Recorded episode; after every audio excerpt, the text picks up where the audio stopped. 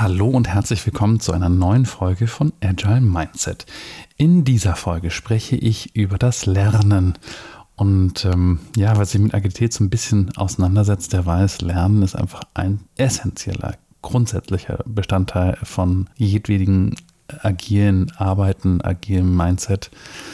Denn wenn wir Dinge eben neu ausprobieren, wenn wir Dinge neu machen und äh, komplexe Themen angehen, dann geht es ja genau darum zu schauen, was funktioniert hier eigentlich und was nicht. Deswegen müssen wir als Mitarbeiter oder als äh, welche Rolle wir auch immer innehaben in agilen Projekten uns unbedingt mit dem Thema Lernen auseinandersetzen.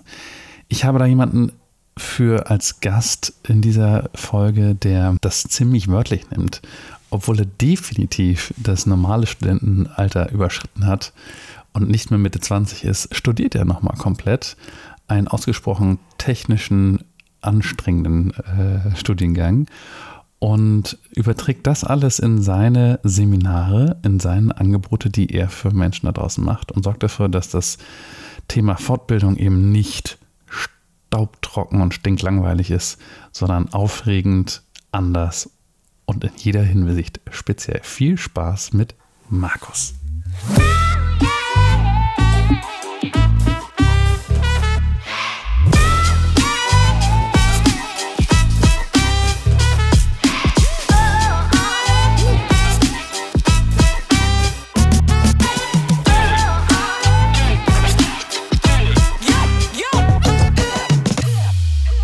So, hallo Markus. Hallo, Ansgar. Schönen guten Abend. Guten Abend dürfen wir sagen. Es ist schon zu fortgeschrittener Stunde. Wir haben beide einen langen Tag hinter uns und ähm, ja, ich freue mich, dass du hier bist. Ja, ich freue mich auch. Markus, ich darf dich unseren äh, Zuhörern einmal kurz so ein bisschen vorstellen. Ich kenne dich ähm, damals noch als äh, Kopf von Year of the X und das X stand immer für das jeweilige chinesische Jahreszeichen, wenn ich mich nicht, wenn ich mich das nicht ganz drückt. Ein, mhm. Einem Festival, das du in, äh, in München, von München aus äh, organisiert hast, angeboten hast.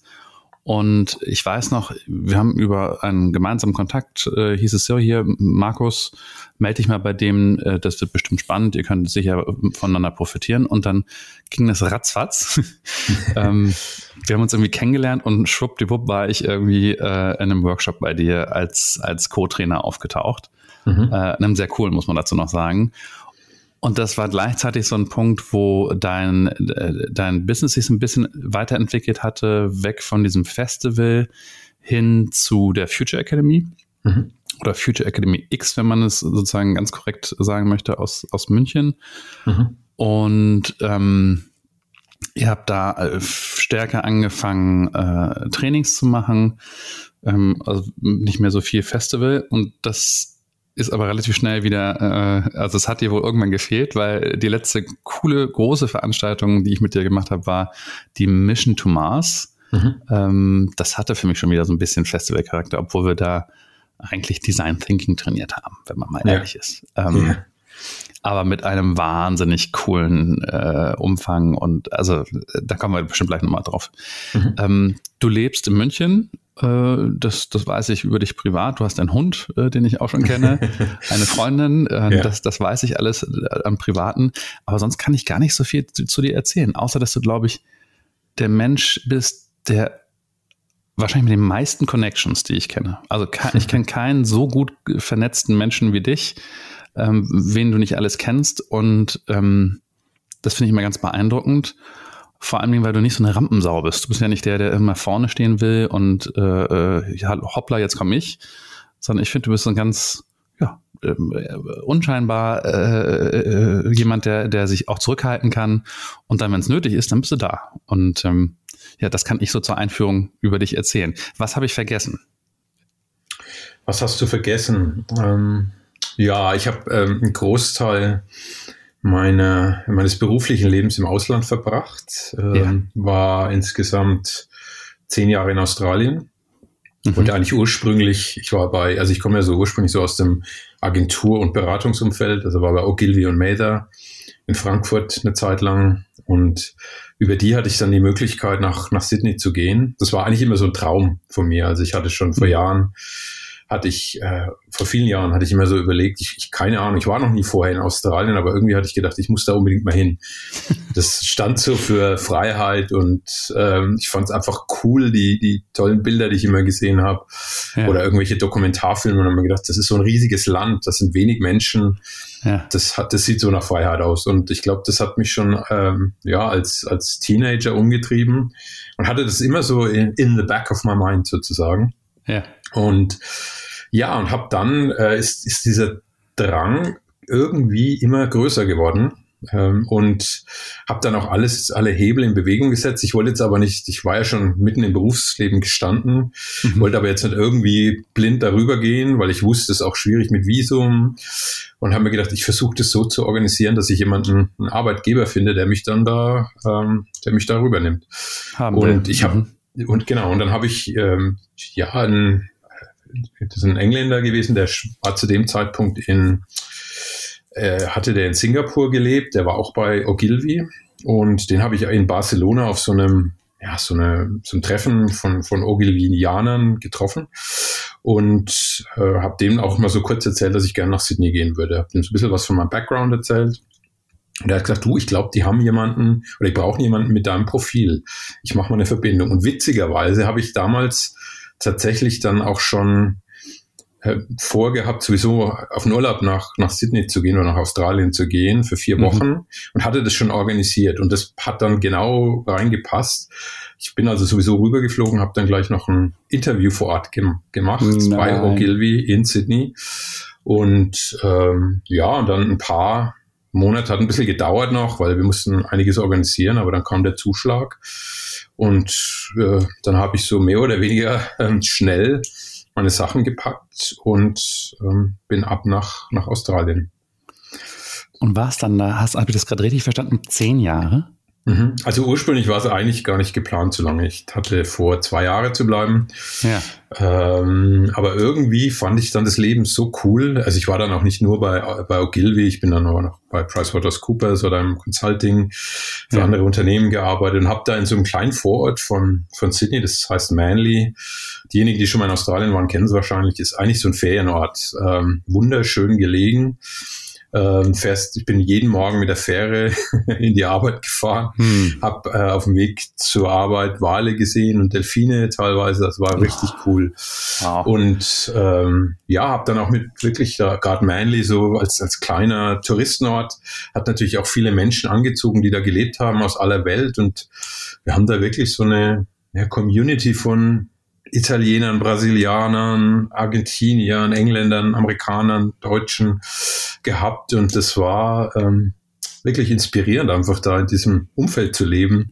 Natürlich auch viele Partys gefeiert damals. ähm, und ja, war, war eine meiner schönsten Zeit bisher überhaupt. Cool.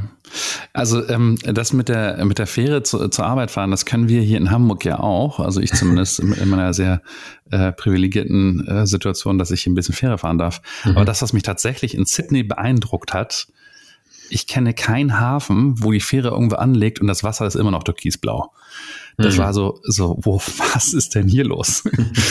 ähm, das, das, das war, ist bei Sydney bei mir äh, komischerweise einer der, der prägendsten Momente gewesen. Ich dachte, boah, so, so ein Hafen, Wahnsinn. Ja. Ähm, Traumhaft. Und vor allem, wenn du da auf der Fähre sitzt und dann so einfach um dich schaust und dann siehst du die Oper und die ja. Sydney Harbour Bridge und ja, und dann, also es ist toll wirklich sehr ja. empfehlenswert.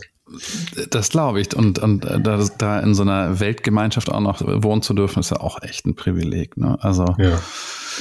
Ja, ich finde cool. auch dieses, dieses Community-Thema halt, ne? Du hast da einfach, also ich finde, was ein bisschen schade ist, bei uns in Deutschland, aber auch in vielen anderen Industrieländern heutzutage, ist, dass wir so in diesen Kleinfamilien leben. Wir haben kaum, klar, wir haben vielleicht noch irgendwie Kontakt, wenn wir Glück haben mit den Nachbarn, aber häufig eben nicht mehr. Hm. Und wenn, dann ist der sehr oberflächlich und äh, das, das war auch immer ein Thema, das mich schon, schon umgetrieben hat. Ist. Und das ist auch einer der Gründe, warum ich irgendwann dann das Festival gegründet habe, weil ich immer so das Gefühl hatte. Danke für die Überleitung. also zehn Jahre Australien haben wir verstanden, alles Mögliche gesehen, mit so viel Hintergrund und Erfahrung irgendwann nach Deutschland zurückgekommen, hm. offensichtlich. Warum ja. eigentlich? Warum geht man dann da weg? Ähm, ach, verschiedene Gründe. Das war eine war ähm, eine, klassisch, eine Beziehung ist auseinandergegangen. Hm. Ähm, das war eigentlich eine recht schmerzhafte Erfahrung damals und ähm, das war aber eigentlich nur der Auslöser. Also ich, ich hatte schon länger im Hinterkopf wieder zurück nach Europa zu gehen. Also ich, ich kann dir so ein kleines Bild geben, das hilft dir vielleicht, das zu verstehen. Ich war häufig, also in den Jahren in, in Sydney, äh, es gibt da so ein, so ein schönes bayerisches Lokal, ähm, äh, Löwenbräu Keller heißt der, glaube ich, ähm, in, mhm. in The Rocks, also mitten in der Stadt in Sydney. Und das sind, ähm, ich bin ich mit Freunden natürlich auch immer hin. Äh, wir haben auch immer die Fußball-Weltmeisterschaft verfolgt, so 2006 und dann äh, 2010 und, okay. äh, mhm. und sind dann, und da, da dieses Bayerische und ich bin immer auf dem Weg, also wenn ich von, dem, von den Tischen irgendwie weg bin, muss dann in, auf Toilette irgendwann und da war dann dieses wunderschöne, vor der Toilette, dieses wunderschöne Bild mit, weißt du, saftigen grünen Gras und, und Wäldern, Bergen und irgendeiner, äh, irgendeinem Bierkeller, wo eine bedient hat mit, die mit bayerische Propaganda hing an der Wand, ja, sehr schön. Die, die hing sehr gut an der Wand. Und das hat, das ist wirklich wie so ein Bild immer hängen geblieben. Und ich hatte dann so eine, wirklich auch eine Sehnsucht nach, nach Hause, wieder mal nach Hause zurückzukommen. Klar, ja. bin ich, so alle anderthalb Jahre bin ich schon immer wieder zurückgekommen, aber das war halt nicht dasselbe. Und irgendwie auch das, was die Produkte, die du hast, das Essen, äh, es sind einfach so viele Dinge, die mir, die mir abgegangen sind. Und, und je länger ich dort war, umso stärker ist dieses Heimat, Gefühl zurückgekommen. Und dann war es natürlich auch so klar, meine Mutter ist auch langsam älter geworden und ich hatte dann so das Gefühl, Mensch, es ist vielleicht doch wieder Zeit, jetzt langsam zurückzukommen. Äh, ich habe aber einen australischen Pass, also von daher, ich könnte auch jederzeit wieder dahin gehen. Und wer weiß, oh, in ferner cool. Zukunft hinaus. Na gut, aber du hast einen riesen, äh, Entschuldigung, wir, wir, wir sind jetzt so lange hinter deinem Lebenslauf, aber das ist ganz spannend. Du hast also einen riesen äh, Koffer voll Erfahrung von, von Internationalität, von Sonne im, im Herzen, hast alles mitgebracht und äh, nach Deutschland zurück und dann kam dieses irgendwann, also ich, ich weiß jetzt nicht, kam, kam das Festival direkt? Nee, du kam erstmal ein neuer nee, Job wahrscheinlich. Ne? Äh, kam ein neuer Job und ich bin dann auch nochmal ins Ausland davor. Ich bin dann noch kurz für anderthalb Jahre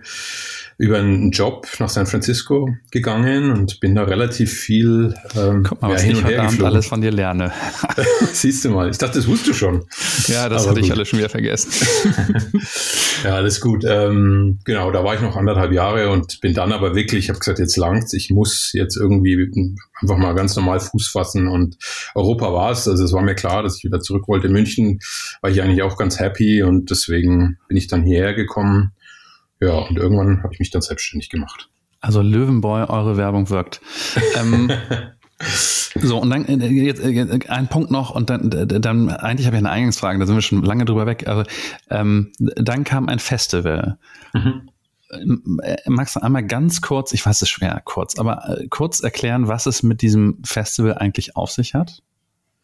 Also warum heißt das Year of the Dog oder Year of the Monkey oder Year of the Du, das ist entstanden in einem, äh, ja, wie nennt man das, so, so eine Art Startup-Hub äh, in der Blütenstraße in München, wo ich damals war mit anderen Startups und ähm, hatte einfach bei auf Beanbags mit irgendwelchen Kaffeetassen hatte ich irgendwie so ein Gespräch, so 10, 11 Uhr morgens an einem, ich glaube, an einem Wintermorgen. Und ähm, haben dann irgendwie, habe ich gesagt, Mensch, ich würde total gern mit noch so ein paar anderen Gründern, habe ich gesagt, ich würde total gern mal so ein cooles Event aufsetzen, aber ganz anders als diese klassischen komischen, merkwürdigen Konferenzen, die, so, die man so kennt, wo Menschen sich eigentlich wirklich was zu sagen haben, sondern wirklich was, wo du sagst, boah, also da passiert was, da vibriert das Leben, das ist cool, du hast viele internationale Speaker, da ist echte Community am Entstehen. Und daraus, äh, das war die Idee. Und die anderen Gründer, die dann so dabei gesessen haben, haben gesagt, hey, ähm, wir würden gern dabei sein, lass uns das doch gemeinsam machen. Und da, aus diesem Ding heraus ist es, aus einer spontanen Laune heraus ist eigentlich entstanden. Und wir haben dann gleich noch äh, eigentlich in, in sehr, jetzt sind wir schon bei dem agilen Thema. Eigentlich fast, ähm, mit Hochgeschwindigkeit. Also wir haben noch im selben Meeting einen Namen gebrainstormt und irgendwie, hm. ähm, das kam mir, glaube ich, damals die Idee, so, ich weiß nicht, weißt ja, wie es mit Brainstorm so ist. Ja. Irgendwas kommt in deinen Kopf und das war dann so Year of the, äh, und ich kannte ja das chinesische Horoskop so ein bisschen und zu dem Zeitpunkt war es eben das Jahr der Ziege. Und dann habe ich gesagt, wie wär's denn mit Year of the Goat? Und die fanden das alle irgendwie cool. Hat dann auch noch zum Thema gepasst, weil die Ziege ist ja stur und wie wir wissen, viele große Unternehmen, wenn es um Veränderung und Agilität geht, können die auch manchmal ganz stur sein. Sehr zickig dann, sein, ja. Mhm. Genau, und dann war unser Thema eigentlich ähm, Fight Your Inner Goat und ähm, haben das dann in München, wir hatten sogar in Hamburg auch eins, in der Markthalle damals Mhm. Ähm, und waren eigentlich so das erste, ich meine, aber eins der ersten Festivals überhaupt. Sie ja mittlerweile macht ja jeder zweite gefühlt ein Festival, aber damals äh, waren, hatte das noch keiner, also hat keiner Festival genannt. Und ähm, ja, und da äh, ging es halt sehr verrückt zu, sehr bunt, sehr kreativ, sehr innovativ. Und wir haben dadurch, dass wir einfach so viel Bock und Lust hatten, dieses Ding voranzubringen, hatten wir innerhalb von ein, zwei Wochen hatten wir schon die ersten internationalen Speaker an Bord. Wir haben Sponsoren gewonnen. Ähm, auch, ich glaube, einen deiner früheren Arbeitgeber, die ähm, Consulting-Firma, ähm, hilf mir kurz mal auf die Sprünge. In Götz Partners war ich. Ja, genau. Ja, genau. Aber wir wollen ja keine Werbung machen hier.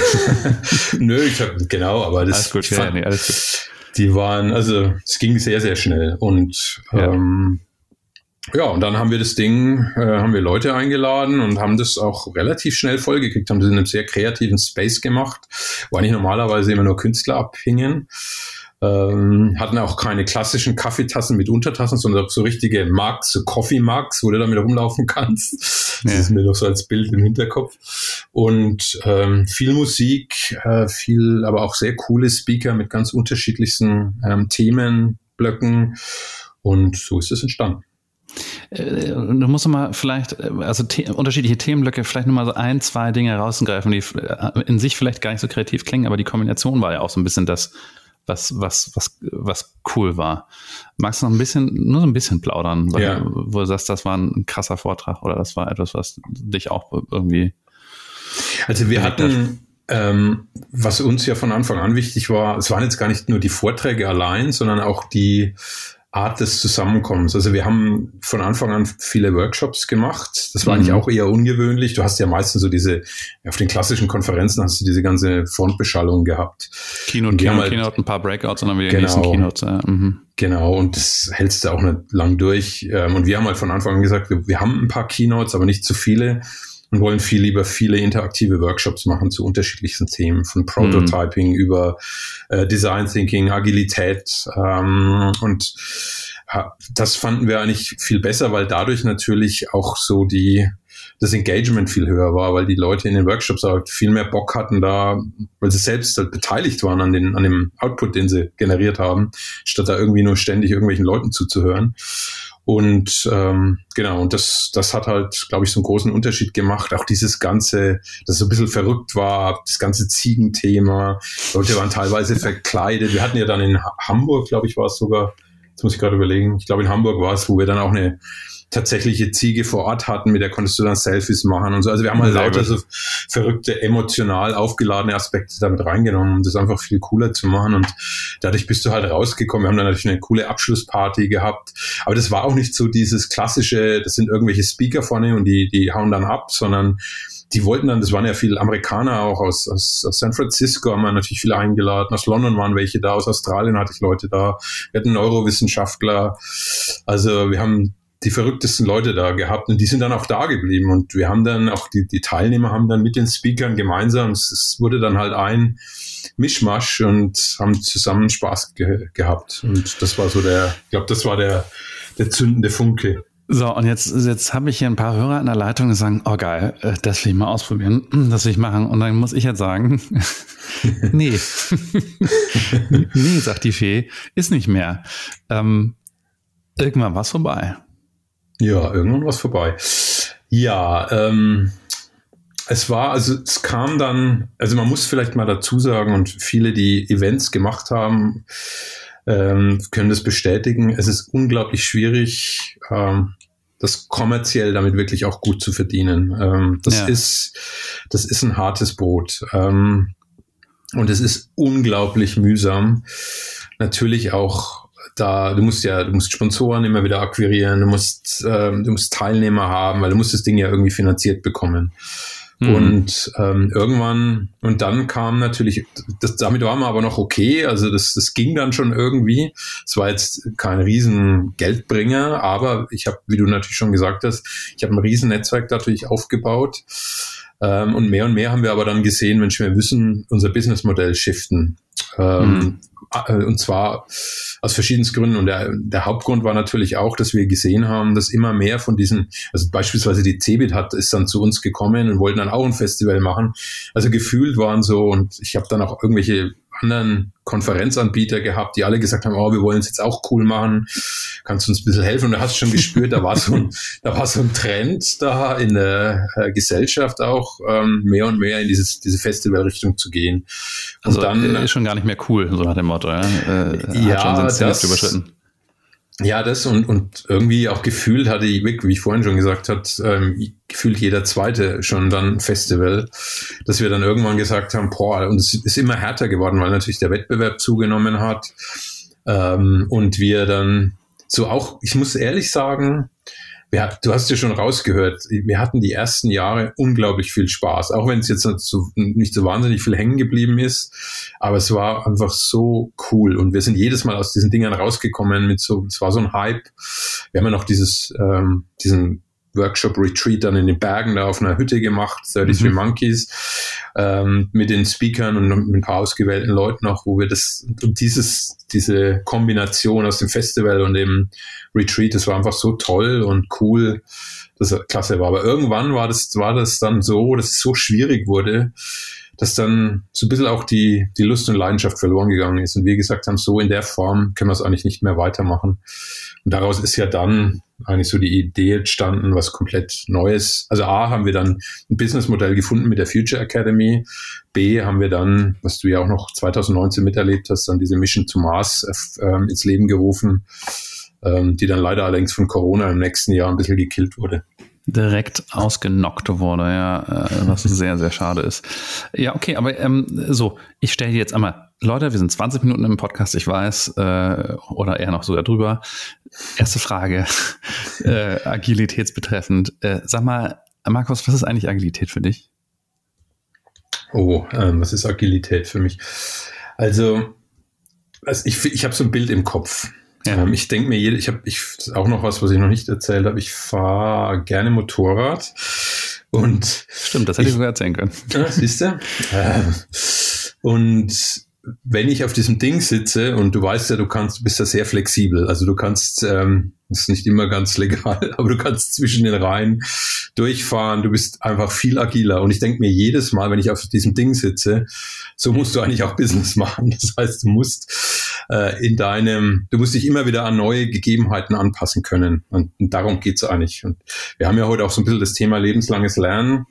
Für mich hat Agilität ähm, ist eigentlich viel mehr als nur irgendwie, ja, ich, ich muss jetzt ein agiles Team bauen, sondern für mhm. mich ist es ein Trend, der sich durch unsere komplette Gesellschaft hindurchzieht und in alle Bereiche hineingeht und mit Sicherheit auch, und das sehen wir schon, auch immer stärker in das Thema Lernen reinkommen wird. Ich meine, du weißt selbst, die Halbwertszeit von Wissen nimmt signifikant ab. Hat drastisch abgenommen, ja, leider.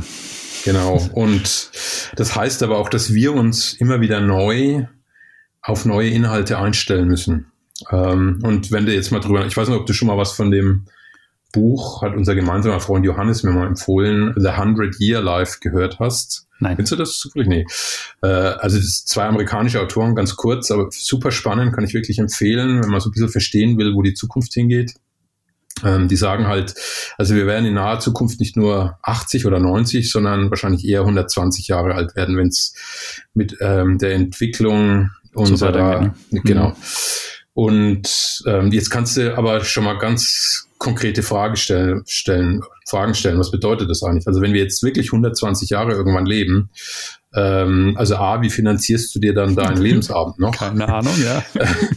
Äh, B, also nicht nur, also mal von der Finanzierung abgesehen, also hast du Bock, irgendwie 50 Jahre äh, nur in Urlaub zu fahren und nichts anderes zu machen? Also irgendwie glaube ich, dass wir länger arbeiten werden. Also wir müssen länger arbeiten, A, B glaube ich aber auch, dass es dass wir das wollen, ähm, wenn, sofern wir gesund, einigermaßen gesund bleiben, ähm, nicht dement werden. Und kommt auf den Beruf auch so ein bisschen drauf an, ne? Also, äh, ja, aber da sind wir schon wieder beim Thema Agilität. Ich glaube, der Beruf, so wie wir den klassisch kennen, den wird es nicht mehr geben oder der wird sich, der wird sich so drastisch verändern, immer wieder. Also wir haben ja so diese klassische, im Moment immer noch so diese klassische Dreiteilung. Du gehst, du hast Ausbildung, dann gehst du in den Beruf und dann irgendwann gehst du in die Rente. Und das wird, das wird weggehen. Also wir werden, glaube ich, Die Learning Jobs, Years, die Earning Years und die Yearning Years, ja genau. Ganz so genau. Ja. Ganz genau. Und das wird sich massiv verändern. Ich glaube, dass wir viele unterschiedlichste Jobs haben werden. Ich meine, du weißt ja, ich mache, ich studiere eben auch noch nebenher und ähm, auch das ist ein, ein Prinzip, das baut zwar auf dem auf, was ich schon mache, aber nichtsdestotrotz ist es eigentlich ein krasser, eine krasse Abweichung von dem, was ich, was ich früher mal gemacht habe. Ähm, also sagen wir mal so, du bist keine 20 mehr, dass du studierst, ist also schon in der Tat irgendwie ähm, jetzt nicht völlig normal und es hat auch mit, mit dem Agenturgeschäft hat das nicht viel zu tun, wir dürfen ja sagen, was es ist, oder? Also ja, AI, ja. also äh, Artificial Intelligence. Den Studiengang gab es auch noch gar nicht, als du 20 warst, würde ich jetzt mal so keck behaupten. Korrekt. Ähm, äh, schon gar nicht als Bachelor. also ähm, äh, da, da, da, haben wir jetzt wahnsinnig viel auf einmal angerissen. Lass uns einmal noch mal kurz drauf gucken. Also du sagst, es, es mhm. verändert sich ja auch in, in der Gesellschaft viel. Ähm, Finde ich einen super spannenden Punkt, aber einmal kurz auf das Thema Agilität zurückgeschaut. Mhm. Also für mich ist hat Agilität sehr, sehr viel mit Lernen zu tun. Und ähm, unser gemeinsamer Freund Dennis Fischer hat ja zum Beispiel die ähm, äh, neuen äh, Zukunfts, äh, oh, jetzt weiß ich nicht, dass ich falsch sage, äh, Kompetenzen oder irgendwie sowas hat er es genannt. Oh, ich habe selber einen Podcast mit ihm gemacht. Ah, Hilfe. Egal. Ähm, also was, was sind die, was, was brauche ich in der Zukunft für, für Kompetenzen? Lebenslanges Lernen ist für ihn mhm. äh, die Hauptsache ähm, und die, das wie wichtigste sozusagen. Ähm, und es gibt auch Definitionen von agilen Unternehmen. Also wenn man so einen Reifegrad hat, äh, die Judith Andresen hat da mal einen aufgestellt, die sagt auch, naja, je nachdem, wie stark das Unternehmen lernt, mhm bin ich, bin ich agil oder eben nicht. Weil mhm. das ist, am Ende kommt es immer wieder darauf hinaus, ähm, klar geht es darum, sich anpassen zu können, mhm. aber wenn ich halt aus meinen, meinen Dingen davor nicht gelernt habe, dann kann ich mich schon nur sehr schwer anpassen. Und vor allem, wenn dann die nächste Kurve kommt und ich habe das Wissen verloren, was sozusagen bei der ersten, zweiten, dritten, fünften Kurve passiert ist, mhm. dann wird es halt schwer, dann fliege ich halt irgendwann aus der Kurve raus. Ja. Jetzt bin ich so ein bisschen Motorrad sprechen, merke ich gerade. ähm, und äh, das ich glaube, das ist ganz wichtig. Agilität heißt Lernen und es ist nicht die Fehlerkultur, sondern es ist eine Lernkultur, die dahinter steckt. Mhm. Wir müssen bereit sein, Fehler zu machen, weil sonst bewegen wir uns nicht vom Fleck. Aber das Entscheidende ist nicht, den Fehler zu machen, sondern das Entscheidende ist ja daraus zu lernen. Mhm. Ähm, Absolut. Also, jetzt, ja, bitte. Äh, ich finde, ähm, der gute Elon Musk hat das mal schön ausgedrückt. Also du, und du hast es eigentlich auch gerade auf den Punkt gebracht. Ähm, er hat mal gesagt, wir versuchen immer irgendwelche Sachen, die gerade cool oder gerade in sind, zu lernen. Ähm, aber um, um wirklich diese Dinge zu verstehen, müssen wir erstmal die Grundlagen verstanden haben. Und er hat eigentlich, er nennt, er hat immer gesagt, view knowledge as a semantic tree. Make sure you understand the fundamental principles first. Also so den, den Trunk, den, den Stamm äh, erstmal. Mhm. Versteh den wirklich, tauch da ein. Ähm, mhm. Und und dann kannst du darauf aufbauen. Und das ist genau das, was du sagst. Du musst aber immer wieder, musst du dich da, ähm, musst du dich weiterentwickeln, weil du, weil, ja, wie wir vorhin schon gesagt haben, das Wissen, die Halbwertszeit nimmt signifikant ab. Ähm, und wie hältst du dich da überhaupt noch up to date? Und da ist es eben so wichtig, diese, diese Kompetenzen, die vielleicht der Dennis auch schon angesprochen hatte, ähm, die auch immer wieder abzudaten und immer wieder zu überprüfen. Ja, also ein Chef von mir hat das, ein ehemaliger Chef hat mal gesagt, ähm, nicht Kurz Partners, ähm, hat mal gesagt, äh, ja, man kann eine, eine, gewisse Zeit lang kann man Nebelkerzen im Raum aufstellen, ja, mhm. und, und mit, mit, mit Buzzwords und irgendwie ein, zwei schlauen Sätzen, die man gelernt hat, irgendwie Kompetenz vortäuschen. Aber irgendwann wird es halt relativ schnell klar, dass du von der, von dem Stamm, von der, von der Basis keine Ahnung hast. Mhm. Und das ist natürlich, ähm, also ein Berater macht das vielleicht noch gerne, weil irgendwie so tun will, als ob. Aber mhm. einem selber hilft das ja nicht so wahnsinnig. Ne? Also das ist mhm. schon äh, vielleicht ja auch ein Grund, warum du sagst, ich studiere jetzt einfach nochmal. Also mhm. das ist ja keine, das ist ja kein einfaches Seminar, das ist nicht mal eine Ausbildung, wie man sie kennt, keine Ahnung, eine Ausbildung zum Coach oder Agile Coach oder sowas, was mhm. über, keine Ahnung, 15 Tage, 30 Tage, 100 Tage geht, sondern ein Studium, so ein Bachelorstudium, ey, das sind sechs Semester. ähm, äh, das ist ja nochmal eine ganz andere Art von lebenslangen Lernen. Äh, darf ich immer fragen, warum das so, so krass bei dir sein musste, mhm. dass du sagst, ich mache ein ganzes Studium? Hm. Also ich, ich frage mich das jeden Tag. Warum habe ich mir das angetan? Ja, also ich habe noch nie, also ich, ich habe einen riesen Respekt für denen, die den Ingenieurstudium ob jetzt Maschinenbau, Informatik, whatever, ja, aber die sowas angefangen haben und aber auch durchgezogen haben. Ja. Ich sehe jetzt erstmal, also das kannst du nicht vergleichen mit BWL, Sozialwissenschaften oder das ist einfach eine komplett andere Nummer. Also du tauchst in die tiefste Mathematik ein, du lernst das Programmieren, du lernst, und ich bin noch nie so gechallenged worden. Ähm, aber das finde ich halt auch das Coole. Also auf der einen Seite möchte ich die Bücher und mein Laptop manchmal wirklich an die Wand hauen, weil ich wieder was irgendwann an einem Samstagmorgen um 6.30 Uhr da sitze und irgendwas nicht verstehe. äh, und dann fange ich aber an äh, und dann programmierst du irgendwas und auf einmal macht's Klick und es passiert was und du denkst dir, wow, ich habe was verstanden. Irgendwas ist in meinem Gehirn passiert gerade und ich habe vielleicht länger gebraucht als einer, der 20 ist, weil, weil ich vielleicht jetzt den, den Hintergrund nicht habe oder vielleicht ist mein Gehirn auch nicht mehr ganz so agil wie mit 20. Die neurologische Plastizität ist nicht, nicht mehr ganz so groß wie bei nicht 20. Nicht mehr ganz so groß, aber ich kann wirklich sagen, das ist, das ist totaler Quatsch, dass du es nicht lernen kannst. Also ich habe das jetzt ich habe es jetzt eben gerade, es ja eingangs, bevor wir angeschaltet haben, habe ich dir kurz erzählt, dass ich komplett meine Methoden nochmal umgestellt habe des Lernens und gesehen habe, wenn du es richtig angehst, ähm, bist du, ist, bin ich mir hundertprozentig sicher, dass du bis ins hohe Alter lernen kannst. Ähm, mal abgesehen, also natürlich, wenn du jetzt irgendwie dement, mit dement bist oder irgendwelche anderen ähm, Themen sind, dann klar. Aber ansonsten ähm, ist das Gehirn darauf ausgelegt. Wir wissen das von unserem guten Misch, unserem Neurowissenschaftler, ähm, dass im Endeffekt du das bis ins hohe Alter lernen kannst, wenn sofern du das willst. Und, ja. ähm, und ich finde es so cool.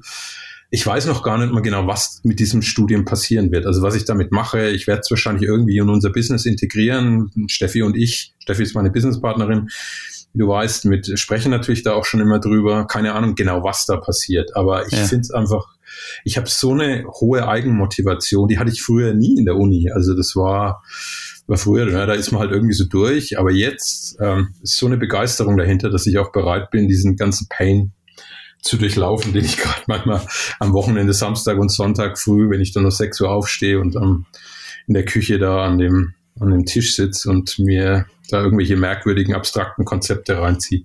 Ist dein Hund da eigentlich schon wach oder bleibt der auch noch in den Federn? Nee, nee, der ist schon wach. Der, den, den tue ich dann auch meistens raus. Das, mit dem kann ich dann so ein bisschen am frühen Morgen Energie tanken, wenn wir draußen sind. Hm. Okay. Ja, okay, aber das, äh, also äh, so ganz habe ich die Antwort, glaube ich, noch nicht rausgehört, warum du das eigentlich machst, aber äh, auch gut. Mhm. Ähm, Jetzt ist es ja utopisch zu glauben, dass wir äh, ein lernendes Unternehmen dann ein lernendes Unternehmen ist, wenn alle Mitarbeiter nochmal studieren. Hm. Aber es gibt ja nun inzwischen gar nichts lernen und studieren gibt es ja noch ein paar, paar Abstufungen. Ja? Hm. Ähm, und äh, du bist jetzt auf der Seite, wo du sagst, ich kann dir einen Workshop anbieten, ich kann dir ein Training anbieten, wenn du zu mir kommst ähm, was ich übrigens nur sehr empfehlen kann. Da mache ich jetzt Werbung. Äh, Wenn es gut läuft, bin ich auch mal dabei. Ähm, nein, aber äh, Spaß beiseite. Also äh, ihr bietet das an für Leute, wo ihr sagt, nee, wir wollen ein bestimmtes Wissen vermitteln. Mhm. Ähm, das ist jetzt nicht unbedingt das, was im Agieren auch immer wieder gleich unter Lernen verstanden wird. Also wenn ich mir so eine Retrospektive angucke, dann geht es ja erstmal darum zu verstehen, was haben wir gelernt aus den letzten zwei oder letzten drei, vier Wochen, keine Ahnung, mhm. ähm, wie wir, wie wir miteinander arbeiten und mhm. was können wir tun. Und dann kommt für mich ja meistens im zweiten Schritt, wenn man merkt, so, oh, ey, unsere Kommunikation ist einfach für die Katz. Mhm. Ähm, dass man dann sagt, okay, vielleicht können wir da mal strukturiert daran gehen und uns mal ein Training holen zum Thema Kommunikation oder wir können uns ein Training mhm. holen zum Thema, was weiß ich, äh, Backlog-Pflege, ähm, Retrospektiven gestalten, ähm, Agilität verstehen, Design Thinking, ist ja egal was, ne? Also äh, der Bedarf muss, muss ja erstmal gesehen werden. Oder, oder wie empfindest du das? So, wer, wer kommt zu euch in die Trainings?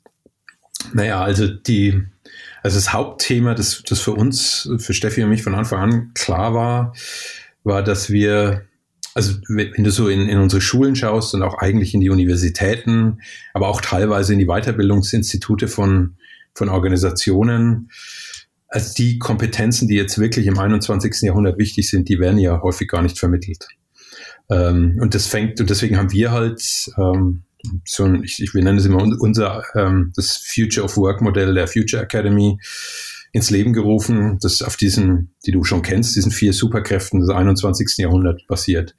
Ja. Und das hat natürlich auch viel mit Agilität zu tun, keine Frage. Also das erste ist ja dieses Thema Responsive Mindset. Also Responsive hat es ja schon im Begriff, heißt ja eigentlich, dass ich auf ähm, wechselnde oder ähm, sich verändernde Gegebenheiten immer wieder neu reagieren kann. Und da kommen eben so Themen rein wie Achtsamkeit, Resilienztraining, auch mit seinen eigenen Emotionen zurechtkommen zu können, um in schwierigen Konfliktsituationen dann auch gut, ist, ja, also die, die, die richtige Attitude an den, an den Tag zu legen. Ne? Was gar nicht so, so, einfach ist. Da muss man tatsächlich ein bisschen für arbeiten, ja. Da muss man arbeiten, sehr viel arbeiten. Und das ist halt so ein großes Thema, das wir abdecken. Das zweite ist dann, du hattest schon so leicht angedeutet, das Thema Teams. Da arbeiten wir eben mit äh, australischen Neurowissenschaftlern zusammen, wo es eigentlich darum geht zu verstehen, Mensch, wie, wie kannst du denn eigentlich Teams dazu bringen, dass die ja auf einem ganz anderen Level miteinander arbeiten können, dass die wieder Bock haben, dass die Spaß haben. Ich meine, du weißt es selbst, in großen Organisationen hast du unglaublich viel Politik ja. und viele Konflikte und äh, endlos Meetings. Ähm, wie produktiv sind die denn? Ähm, und das fängt eben häufig so bei dem ähm, bei dem Thema Sicherheit im Team an. Wenn du keine Sicherheit im Team hast, wenn ich nicht gewertschätzt werde für das, was ich tue, dann werde ich irgendwann natürlich auch nicht in der Lage sein, produktiv zu sein. Hm. Ähm, und das dritte, also das ist so zweite, zweite Superpower geht zum Teamintelligenz. Dritte Superpower ist dann, wir nennen das Execution Power, da geht es eigentlich darum, so schnell wie möglich ins, ins Handeln zu kommen. Und da kommen dann diese ganzen Methoden wie Design Thinking, Agilität, Lean Startup. Startup. Hm. Genau, all diese Themen kommen rein ähm, damit du eben nicht, wie wir es klassisch in Deutschland häufig gemacht haben, endlos im, Plan, im Planen verbringst. Das heißt jetzt nicht, dass wir nicht mehr planen sollten, aber dass wir einfach wissen, in einer Welt, die sich so schnell verändert, fünf Jahrespläne, hm, die sind ähm, wahrscheinlich in sechs Monaten obsolet. Und, nee, in fünf äh, Wochen. Oder so. Und, frag mal ähm, jemanden, der letztes Jahr im Februar einen Fünfjahresplan gemacht hat. Also. genau. Ja, aber früher war es ja tatsächlich so. Also du hast, die, die haben auch funktioniert. Ja. Also du hast fünf Jahrespläne gemacht und die hast du durchgezogen und hast dann deine Ziele gesetzt und das, das hat dann, das hat funktioniert. Also das war schon, da hat, das war machbar und heutzutage macht das einfach keinen Sinn mehr. Und dann kommt Corona dazwischen auch noch und dann ist sowieso alles wieder anders. Hm. Und genau, und dann der, der vierte, das vierte Thema ist dann digitale Fitness. Und da kommen dann so Themen wie KI rein und wie kann ich denn, ich meine, das weißt du selbst, in großen Unternehmen häufig hast du, ist so wichtig, dass wir diese ganzen digitalen Tools mal, mal lernen und damit, damit wirklich umgehen lernen. Und ähm, das ist aber häufig gar nicht vorhanden, diese, diese Kompetenz. Und da eben die Tools und Werkzeuge so nutzen zu können und die Hacks und Tricks zu kennen, ob das jetzt Excel ist oder ob es mal darum geht, irgendwie einen Prototypen von einer App zu bauen. Ähm, das, das ist gar nicht, da, da brauche ich kein Programmierer für sein. Ähm, das sind Dinge, die kann ich ähm, relativ simpel erlernen, wenn ich denn die Motivation habe, das zu tun. Hm. Genau. Und äh, ihr äh, bietet da ja auch das eine oder andere an. Es ist ja nicht so, dass es irgendwie ähm, nirgendwo äh, zu suchen ist, sondern man kann das ja konkret erlernen. Ähm, ihr habt, ihr habt jetzt, das, da würde ich auch gerne mal reingehen, ihr habt aber einen, etwas anderen Approach, Dinge ähm, rüberzubringen, mhm. als das so im, der Standard im, im Markt macht. Also genauso wie du da gesagt hast, ich mache jetzt keine Konferenz mit 20 Keynotes und äh, zweimal Breakout-Gruppen und einem billigen Kaffee-Buffet äh, da draußen, mhm. ist es ja auch so, dass du sagst, naja, also Lernen, da fängt das schon mit der Umgebung an. Mhm. Genau. Und dann die, die Art und Weise, wie so ein Training gestaltet ist. Vielleicht magst du uns da noch ein bisschen was erzählen, was, was da, da dein Leitsatz ist oder dein. Mhm. Ja, also die, also was ganz wichtig ist, und das, auch das wissen wir aus neurowissenschaftlichen Studien, ähm, wenn Dopamin, also eigentlich ist das ja das so umgangssprachlich das Glückshormon im, im Gehirn, wenn mhm. Dopamin im Spiel ist, dann wissen wir, dass wir uns Dinge besser merken können. Also jetzt mal ganz platt gesagt. Mhm. Und Dopamin ist dann immer im Spiel, wenn ich viel Spaß habe und wenn ich ähm, emotional engaged bin. Ähm, und wenn man das verstanden hat, dann kann man sich eine ganze Reihe von Dingen, genau, das kam auch tatsächlich so ein bisschen aus dem Festival, aus der Erfahrung mit dem Festival heraus, dann kann man sich eine ganze Reihe von Dingen überlegen, die auch in einem Lernumfeld sehr, sehr gut funktionieren können. Ähm, also wie kannst du Menschen die in einem sozialen Umfeld sind, äh, in so einem Workshop oder es kann ja virtuell oder kann, kann face-to-face sein, aber die mhm. in so einem sozialen Kontext sind, wie kann ich die emotional aktivieren? Das ist so mal die, die Grundfrage. Und da gibt es eben verschiedene Methoden, die man nutzen kann. Äh, wir, wir nutzen, bedienen uns da teilweise auch der Improvisation. Äh, Improvisationskünstler sind da ganz gut, um Menschen wirklich emotional zu aktivieren. Äh, das sind aber auch ganz banale Dinge wie ähm, mit den Teilnehmern sowas wie ein Check-in zu machen. Ähm, wir hatten vorhin schon mal was ähm, von Sicherheit in Teams erzählt und du weißt selbst, wie wichtig das ist. Also ich, selbst wenn ich mein Team gut kenne, wenn am Wochenende irgendwas passiert ist, was nicht gut war und ich komme am Montagmorgen rein und fühle mich nicht gut und dann äh, sagt mir mein Kollege noch irgendwas Blödes, ähm, dann werde ich mit Sicherheit nicht produktiv sein oder irgendwie in der Lage sein, gut arbeiten zu können. Das kann das schon reichen, ja. Ja. Genau, und es ist genauso in Workshops. Wenn ich, vor allem wenn die sich nicht kennen, ist es noch wichtiger. Das heißt, die, das fundamentalste Bedürfnis des menschlichen Gehirns ist ja das, was die Amis so schön Sense of Belonging nennen, also Zugehörigkeit zum Team. Ich, mhm. Das ist, ich würde, äh, also manche Menschen morden dafür. äh, okay, ja. um zum Team zu gehören. Ähm, und das ist einfach so wichtig, äh, diese Sicherheit im Team zu garantieren. Und damit fangen wir jedes Training an, jedes Meeting, das wir machen, all, wie wir arbeiten, ähm, hat alles irgendwie was zu tun, ähm, oder wie wir das beginnen, hat irgendwas damit zu tun, wie wir Menschen miteinander verbinden, so dass die sich sicher fühlen und gewertschätzt. Damit fängt, mhm. genau, das ist so. Also das sind so ganz simple Hacks, die man ja auch machen kann, um sicherzustellen, dass, dass der Workshop gut läuft. Ja, aber es sind schon, schon trotzdem, äh, viele machen es trotzdem nicht. ja. ja. Also äh, es ist, ich sehe draußen schon trotzdem noch die, die, die kahlen, grauen Konferenzräume, wo frontal beschallt und nix Check-in. Ja? Einmal kurz, stell ich mal eben kurz vor, wie ist dein Name, wo kommst du her, welche Firma, welche Firma arbeitest du und dann äh, geht's los. Mhm. Und ich glaube, das ist schon, schon noch, vielleicht dann auch irgendwann hoffentlich nicht mehr, also wie sich das Thema äh, Festival so ein bisschen breit gemacht hat, hoffentlich dann auch irgendwann im, im Learning angekommen, weil wir haben ja alle nichts davon, wenn es solche Leute draußen gibt, weil letzten Endes hilft uns das nicht, wenn, wenn die Leute im Kopf haben, ja, oh Gott, ich muss noch eine Fortbildung. Oh nein, das heißt wieder da in so einem Raum drin sein. Ja? Da gehe ich lieber nicht hin oder drück mich drum oder sowas. Da haben wir alle nichts von. Das hilft uns, hilft ja keinem. Nee. Insofern, also klar, man kann sich freuen, dass man besser ist als die anderen, aber das ist ja irgendwie. Ja, aber das ja. ist, weißt du, das ist auch, ich glaube, das Problem ist, und das hat wirklich was mit, mit Lernen zu tun. Es langt ja nicht, wenn ich jetzt irgendwie auf irgendeinen Workshop gehe und dann, dann tanze ich da an, dann mache ich einen Workshop, das war alles cool. Und dann gehe ich wieder nach Hause und am, am nächsten Tag bin ich am Arbeitsplatz und alles ist wieder so wie vorher. Ähm, das heißt, wenn du wirklich nachhaltig was verankern willst, hm. da gibt, da musst du ganz andere Dinge tun. Das ist, ich sage immer, das ist wie Zähneputzen. Warum du über Zähneputzen denkst du nicht mehr nach? Das machst du, weil du weißt, es ist gut für dich und irgendwann hast du mal die Routine begonnen und äh, machst es bis an dein Lebensende. So, und du musst äh, im Endeffekt, wenn du lernst, musst du irgendwann an den Punkt kommen, wo das, was ich gelernt habe, wirklich Second Nature wird. Das muss ins implizite Gedächtnis reinkommen. Hm. Und da machen wir uns eben bei der Future Academy auch immer wieder viel Gedanken, wie du langfristig Wissen nachhaltig verankern kannst. Ich glaube, dass diese, dass der, die aktuelle Art und Weise des Lernens in Unternehmen ähm, völlig falsch am Platz ist. Das ist noch so ein bisschen oldschool aus der Industriegesellschaft herauskommend. Ja, ich mache mal da ein Trainings, Training oder ein Workshop und dann wird es schon irgendwie was bringen.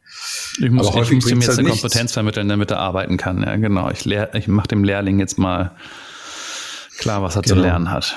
Äh, äh, übrigens, und, Future Work Skills hieß es vom, vom Dennis Fischer, ist mir wieder eingefallen. Sorry, Dennis, dass wir das miteinander gekriegt haben. Ja. Genau, aber das, das ist so fundamental wichtig. Und ich finde, es gibt ja bei uns schon ein Konzept, äh, in, witzigerweise in Deutschland, das, äh, wo die Amerikaner auch manchmal so draufschauen oder auch die Australier und sagen, wow, das ist cool, was die da drüben machen. Und das ist unsere, äh, unser Konzept der Ausbildung, wo ja. du im Endeffekt lernst und arbeitest, aber das quasi synchronisiert.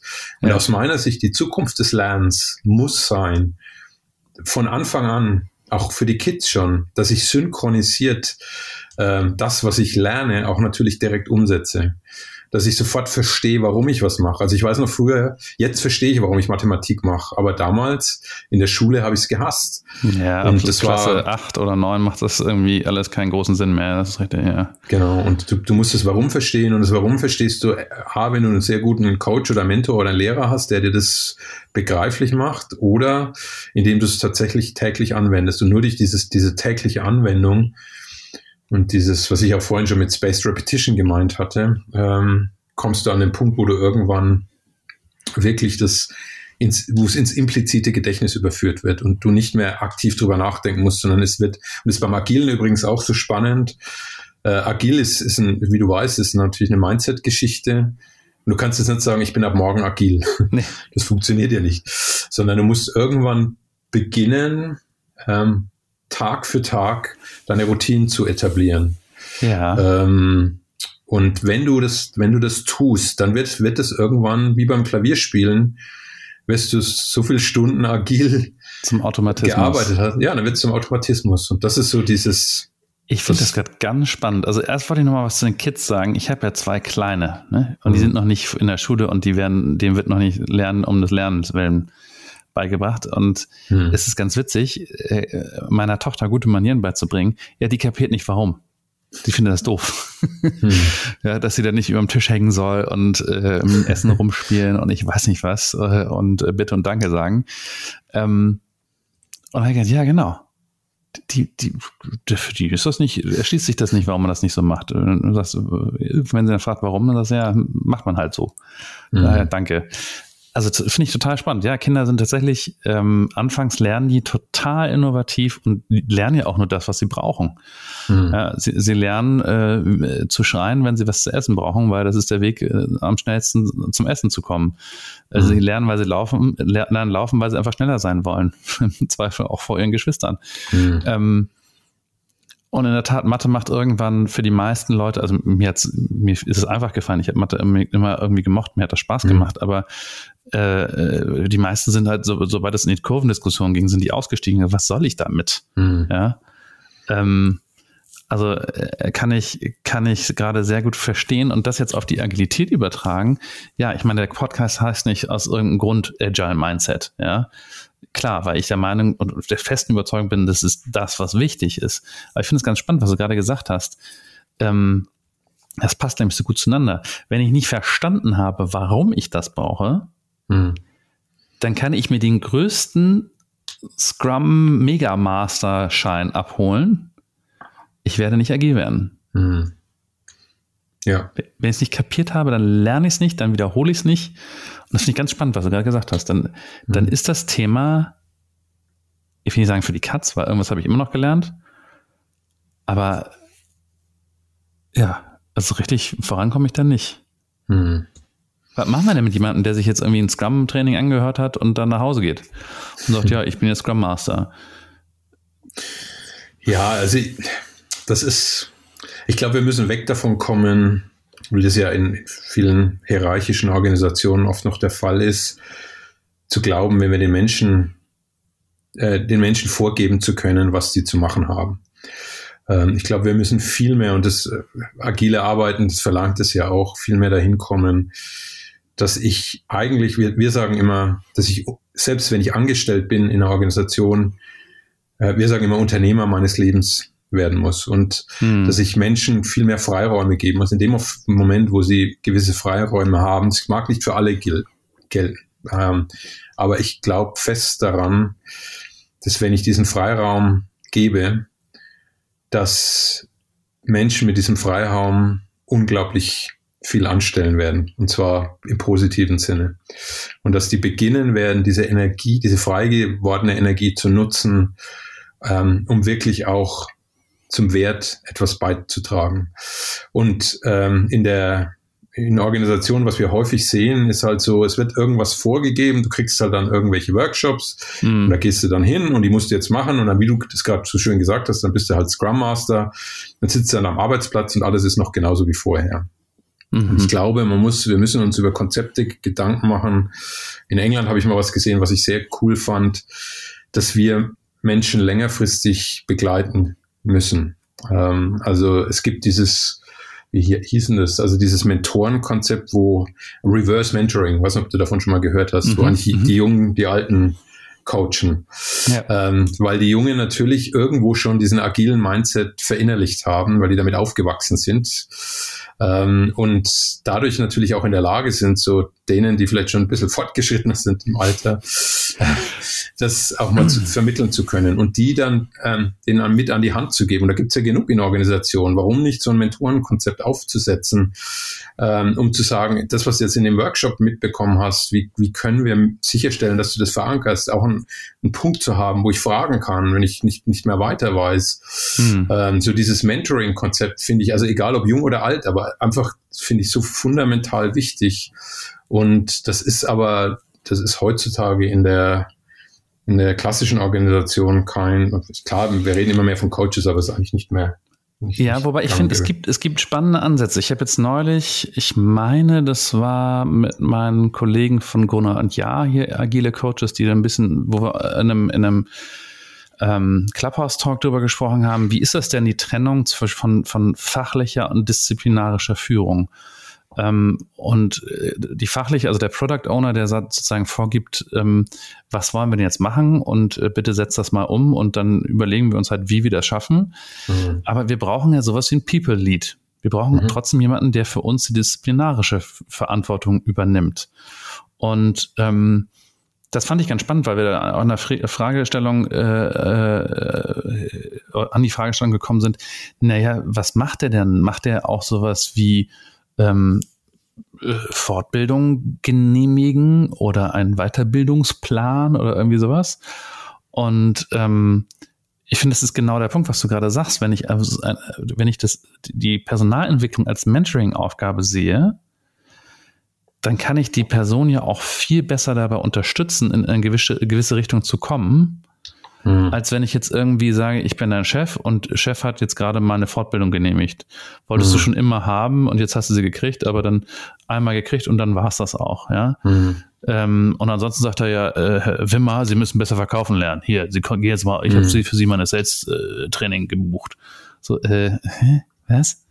Ja, also, äh, und wenn ich sage, ich trenne das, hat das ja auch eine große Chance zu sagen, ähm, hm, ich habe vielleicht jemanden, der vielleicht auch zusammen mit einem Scrum Master oder so, aber überlegt, was ist denn für Ansgar äh, richtig auf seinem Entwicklungspfad? Mhm. Und dann aber, aber eben auch, was du sagst, dieses Unternehmerdenken, dass ich das mitgestalte und dass mir das nicht übergestülpt wird. Weil ich glaube, es bringt überhaupt nichts, jemanden irgendwo hinzudrängen ähm, und zu sagen, du musst dich jetzt in die Richtung entwickeln. Wenn ich da keinen Bock drauf habe, dann können, da kriegen mich da keine zehn, also mich kriegen da keine zehn Pferde hin. Ich weiß nicht, wie es bei dir so ist, aber ich nicht. Ja. Weil du siehst ja bei, bei Google ist es ja so ein Manager, die Rolle ist eigentlich, der hat zwei Funktionen. Die eine ist ähm, eben Mentor und Coach zu sein und die andere ist dem seinen Kollegen, Mitarbeitern ähm, den Weg frei zu räumen, also den quasi, wenn es irgendwelche Hürden gibt. Und Servant Leadership, äh, ja, genau. Ja. Genau. Und bei Amazon zum Beispiel, ein Freund von mir ist da, der sagt, also der ist auch Manager in einem Bereich und der sagt, also ich weiß gar nicht, auf welchen Projekten meine Mitarbeiter teilweise arbeiten. Das suchen die sich selbst aus. Also der, der vertraut einfach drauf und das ist auch so die Philosophie, dass du das schon in der, in der Lage bist, selbstständig zu entscheiden, ob du dieses Projekt jetzt äh, zeitlich noch hinbekommst oder eben nicht. Das heißt, die mhm. machen selbstständig die Entscheidung und arbeiten dann natürlich auch so ein bisschen an den Themen, auf die die Lust haben. Und das finde ich halt schon, finde ich schon eine, eine cool, einen coolen Ansatz. Und es zeigt ja auch, dass schon irgendwo, ähm, zumindest jetzt bei ihm, weiß ich das, ähm, doch ein großes Vertrauen da ist, dass das funktionieren wird. Hm. Wir quatschen schon fast seit einer Stunde, Markus. wir müssen so ein bisschen ähm, Richtung Ende kommen. Ich finde es jetzt spannend. Du, äh, du studierst Artificial Intelligence. Das ist ja nun wirklich ein Thema, was uns sicherlich ähm, die nächsten Jahre und Jahrzehnte massiv prägen und ähm, ja beeinflussen wird. Einfach, einfach, äh, was daraus entsteht. Gleichzeitig bist du jemand, der sagt, lebenslanges Lernen ist für mich ganz wichtig ähm, und du bist jemand, der ungewöhnliche Formate anbietet. Darf ich dich einmal bitten, für uns so ein bisschen in die Glaskugel zu gucken? Wo geht denn unsere Reise eigentlich hin? So zum Abschluss, als, als äh, bevor wir hier aufhören. Wo geht unsere Reise hin? Und gerne auf das Thema Lernen bezogen. Also was brauchen wir? Wie, wie läuft das in 10, 20 Jahren, vielleicht auch in 30? Ähm, was ist dein Best Guess? Hm. Also ich glaube, dass die, die Modelle, die, die Lernmodelle sich ganz fundamental verändern werden. Und ich glaube nicht, nicht in 30 Jahren oder in 20, sondern ich glaube, das wird in den nächsten drei bis fünf Jahren passi passieren. Das wird sehr, sehr schnell gehen. Mhm. Ähm, weil Unternehmen realisieren werden, dass das, also die Art des Lernens die wir aus der Industriegesellschaft mitbekommen haben, die hat auf dieses alte Mo Industriemodell gepasst, wo wir Fabrikarbeiter und so Soldaten gezogen haben, mhm. ähm, wo du eigentlich nicht selbstständig denken kannst, musst, solltest, sondern mhm. andere für dich gedacht haben. So, äh, wir haben leider dieses Relikt noch so ein bisschen, ähm, weil das, wie du weißt, gesellschaftliche Strukturen nur sich sehr langsam verändern können. Ich mhm. glaube, dass dieses Selbstbestimmte, diese Selbstbestimmtheit, dass die viel, viel wichtiger ist. Ich glaube, dass dieses duale ähm, Ausbildungsmodell, das wir in Deutschland haben, noch viel, also in der, in irgendeiner Form, wir, das, das Thema Arbeiten, Lernen, Leben, dass das viel mehr verschmilzen wird. Wir haben, äh, ich weiß nicht, du das wusstest, aber ich habe ja noch ein Buch geschrieben, das heißt das Ende der äh, unvereinbaren Gegensätze, wo wir sehr viel über mhm. dieses Thema gesprochen haben, dass einfach so diese klassische Trennung und die Schubladen, die, die wir kennen aus, der, aus dem 20. Jahrhundert, dass die verschwinden werden. Und dass wir natürlich in der Lage sein müssen, ähm, diese verschiedenen Dinge miteinander zu vereinbaren, ohne äh, in den Burnout zu geraten. Und ich glaube, das wird die Challenge sein, weil wir natürlich mhm. jetzt in einer Übergangsgesellschaft uns befinden. Das heißt, wir irgendwo hängen wir noch in den alten Strukturen drin Gleichzeitig bewegen wir uns aber mit Hochgeschwindigkeit ins 21. Jahrhundert hinein. Mhm. Und wir haben aber die Strukturen noch nicht verändert. Wir haben auch unsere Denkweisen noch nicht verändert, wirklich. Und das Und ist macht halt auch nicht so viel Hoffnung, wenn man sieht, äh, wie langsam sich einiges jetzt in der aktuellen Phase äh, verändern kann. Also ich sage nur Digitalisierung und Schule. Mh, hm, äh, ja. Ist schon ein Mammutwerk, ja. Ja, das stimmt, aber auf der anderen Seite, wenn ich jetzt schaue, wie bei uns an der Uni, wie schnell die das sich umgestellt haben. Also, äh, und wir machen alles komplett digital mittlerweile und das ist überhaupt kein Problem. Ähm, das, mhm. das läuft, es fliegt und ich bin so froh, dass ich äh, lernen darf. Also obwohl trotz Corona ähm, die Vorlesungen finden alle online statt. Es ist alles komplett digital. Die Prüfungen können wir digital machen. Mhm. Ähm, also von daher, ich glaube, das ist eine Frage der Zeit. Das wird auch nicht mehr so lange dauern. Klar, wir strugglen jetzt noch und die einen ziehen noch an den äh, die wollen noch zurück in die, in die Vergangenheit, die anderen wollen schnell in die Zukunft und irgendwo müssen wir natürlich einen, einen Kompromiss finden, der einigermaßen okay ist für, für alle, aber ich glaube, die nächsten Jahre werden, äh, das wird sehr, sehr schnell gehen. Hm. Okay, also dann äh, in den nächsten drei bis fünf Jahren. Alles klar. Wir ziehen uns mal ein bisschen Wärme an hier. Ähm, Markus, wenn jemand, also eigentlich ist der Netzwerk so groß, ich weiß gar nicht, wer dich noch finden soll, aber wenn dich jetzt doch noch mal jemand sucht, äh, wo findet er dich? Ähm, LinkedIn, Facebook natürlich ähm, und über unsere Future Academy Webseite werde ich mal einfach ganz nonchalant äh, unsere in die, in die Shownotes packen. Mhm. Markus, ich danke. Danke, dass du, dass du hier im Podcast warst und mit mir äh, ausführlich übers, übers Lernen äh, gesprochen hast. Ich glaube, wir hätten noch ziemlich viel länger reden können. Hm. Aber bei einer Stunde muss immer ein Schluss sein. Also ja. insofern, danke, dass du da warst. Hat mich gefreut. Danke dir, lieber Ansgar. Und den Zuhörern, äh, Zuhörern, ähm, späte Stunde, vielen Dank, dass ihr dabei gewesen seid, dass ihr äh, uns zugehört habt. Und äh, wir freuen uns wie immer über Bewertungen und Sterne und ich weiß nicht, was da alles draußen gibt. Und erst recht, äh, wenn ihr das nächste Mal wieder dabei seid, wenn es heißt Agile Mindset. Also vielen Dank und auf Wiedersehen. Tschüss.